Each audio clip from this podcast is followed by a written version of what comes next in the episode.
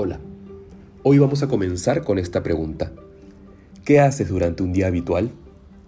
Esos días que decimos son normales, en los que quizás suena el despertador en la mañana, despiertas, te das un baño, te alistas para el trabajo, tomas algo de desayuno al vuelo y sales.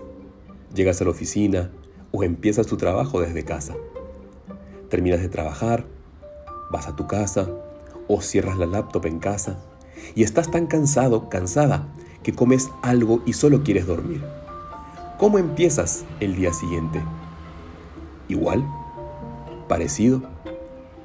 A esto que sucede sin darnos cuenta le llamamos rutina, que es la costumbre adquirida de hacer algo tantas veces que no requiere de reflexión o decisión.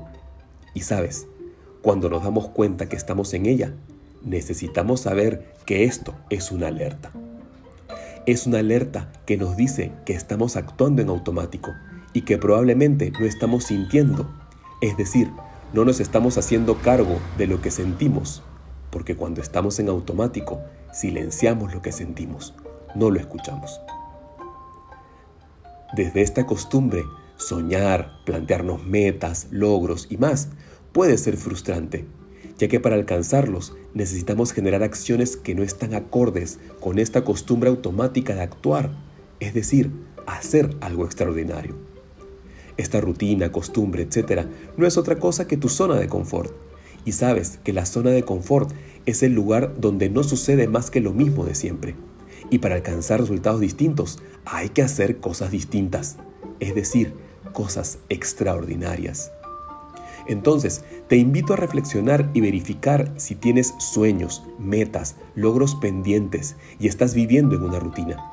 Quizás así comprendas por qué no te sientes bien contigo, por qué aparece la frustración, por qué te molestas rápidamente. La solución puede ser sencilla. Quizás y ojalá tan solo escuchando este podcast. O puede ser que necesites acompañamiento para esto. Y tiene que ver con empezar a hacer cosas distintas dentro de lo cotidiano. Empieza con pequeños pasos que te preparen para dar los grandes pasos que siempre quisiste dar. Recuerda, sucederá algo distinto solo si eliges hacerlo. Te acompaño en tu camino.